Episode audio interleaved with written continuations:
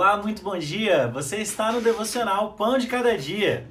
Minha gente querida, estamos conversando sobre a parábola das bodas e hoje nós vamos dar continuidade a esse comentário, ah, falando do versículo 8 do capítulo 22 de Mateus. Então, Mateus capítulo 22, versículo 8. Antes da gente fazer a leitura e o comentário, eu quero fazer uma oração. Ah, tem o pessoal que está chegando aí, estamos ao vivo aqui no Instagram. Sejam todos bem-vindos. Ah, Senhor Jesus, muito obrigado pelo dia, pela vida. Muito obrigado, Senhor, pela consciência em que o Senhor fala conosco. Muito obrigado, Espírito Santo de Deus, pela tua presença.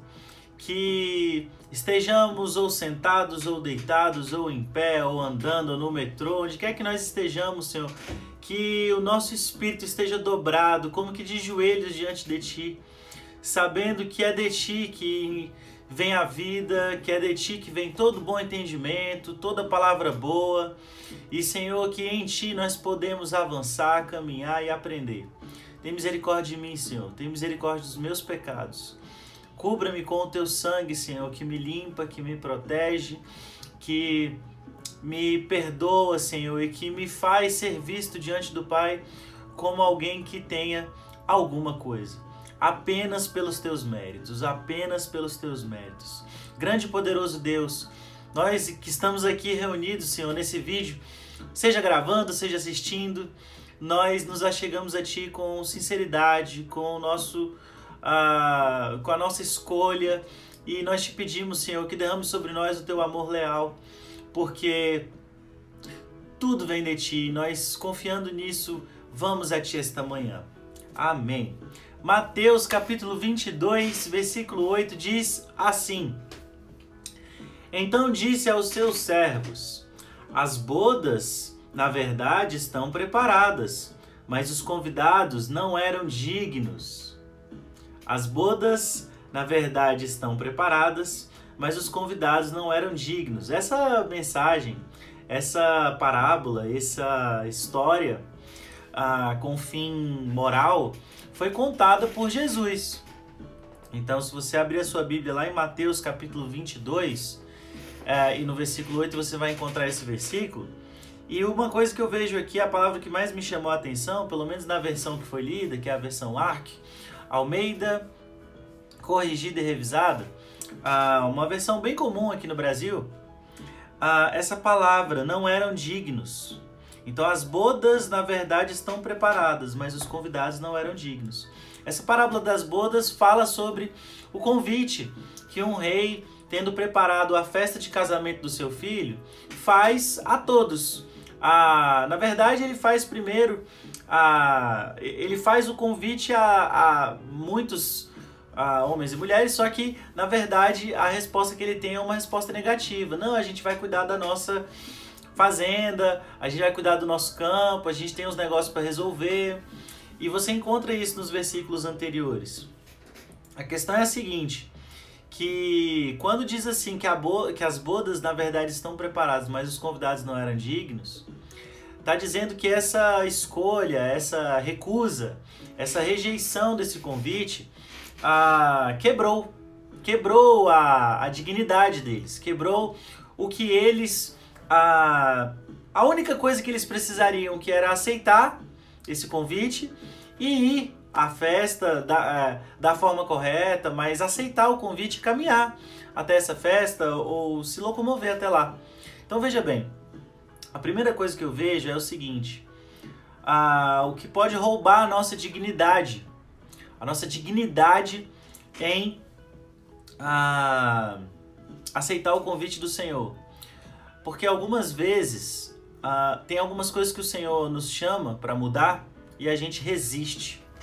O Espírito Santo é incrível e fala na nossa consciência, no centro do nosso ser, lá dentro, lá no fundo, ele fala. Então, o Espírito Santo muitas vezes nos diz: pare, o Espírito Santo muitas vezes nos diz coragem. O Espírito Santo muitas vezes nos diz dê, ah, vá, volte. O Espírito Santo, quando nós estamos buscando a Deus, ele não para de falar conosco. Esse é o meu desejo, que ele não pare de falar nem comigo nem contigo. Então, ouvindo a voz de Deus, é, tenhamos a dignidade de escutar, de obedecer. Porque nunca será pelos nossos méritos, nunca será pelo que nós podemos fazer para Deus, mas sempre pelos méritos de Cristo. E foi Cristo que disse: Eu vos enviarei um ajudador, eu vos enviarei uh, um, um, uh, o Espírito que tudo vos ensinará.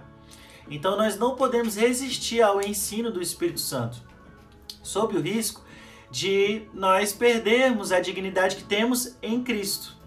Outra coisa que eu vejo é assim: o Espírito Santo todos os dias nos convence dos nossos pecados, da justiça de Deus e dos seus juízos. Então, passando o Espírito Santo os nossos pecados diante dos nossos olhos, a gente precisa buscar se arrepender. A gente precisa buscar em Deus a ou sabedoria, ou arrependimento, ou uma vida que tenta excluir aquilo. Então, algumas vezes, a, os, os pecados que nós temos, os, eu não vou chamar de erro, vou chamar de pecado. As sujeiras morais, espirituais que nós temos, o Espírito Santo passa diante dos nossos olhos e a gente resiste, a gente não quer entregar aquilo, pedir perdão, se arrepender. Então, é, acontecendo assim com você, não se não se sinta envergonhado em dizer Deus me perdoa, Deus qual é o caminho para mudar isso, em buscar instrução, ensinamento para ser uma pessoa é, melhor em Cristo. Então, uma outra coisa que eu vejo aqui, na verdade, estão as bodas na verdade estão preparadas, mas os convidados não eram dignos.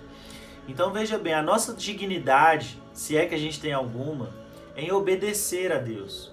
A, a, eu já poderia parar por aqui. A nossa dignidade está em obedecer a Deus, porque o Senhor Jesus ele já fez tudo o que precisava. É, foi ele que foi chicoteado, foi ele que foi cuspido, foi ele que foi que, que, teve suas roupas rasgadas, foi ele que subiu na cruz, foi ele que carregou a cruz. Gente, Jesus já fez tudo. Então, o nosso dever é obedecê-lo, caminhar com ele, ser fiel ao que ele nos chama. Então, cada um de nós tem no seu dia a dia coisas que sabe que precisa fazer. Eu tenho coisas hoje, hoje, dia 30 de julho, que eu preciso fazer. E você também tem coisas que só você pode fazer. Então, o que Jesus precisava fazer, ele já fez. Agora, qual é o nosso dever? O que é que nos, o que é que nos tomaria a dignidade? Não obedecer a Jesus. O que é que roubaria de nós a, a dignidade que ele espera da nossa parte? Desobediência, rebeldia, coração duro. Então, ah, comece pelos seus relacionamentos. O que o Senhor te chama para obedecer esta manhã a Ele nos seus relacionamentos, no seu trabalho? O que o Senhor te chama para obedecer a Ele no seu trabalho, seja como ah, seja no que você está empreendendo, ou fazendo, ou pensando. O que o Senhor te chama para obedecer a Ele ah, na, na sua vida consigo? O que você tá. De repente você está maltratando a sua alma porque você tem um vício, você está maltratando a sua alma porque você não consegue fazer uma leitura, ou você está maltratando a sua alma, está deixando sua alma seca de conhecimento ou de vida. Então, o nosso desafio todo dia é obedecer ao Senhor em todas as áreas que a gente tem, porque senão a gente pode cair no engano de achar o seguinte: olha, como. Ah, deixa eu ver como é que eu vou colocar isso. A gente pode achar que a gente deve orar a Deus só sobre coisas espirituais. Ah, Senhor, me dá o seu espírito. Sim, tem que orar. Senhor, me dá a sua sabedoria. Certinho, tem que orar. Mas a nossa dignidade também está em pedir a Deus que nos ajude no chão da vida. No chão da vida, onde a gente pisa, onde a gente compra pão, onde a gente paga conta, onde chega boleto. A nossa dignidade está em confiar em Deus. A Bíblia diz assim: Abraão, pela fé, foi justificado. Abraão, porque creu, foi justificado. Olha, veja bem, Abraão não fez nada. Abraão era um mentiroso.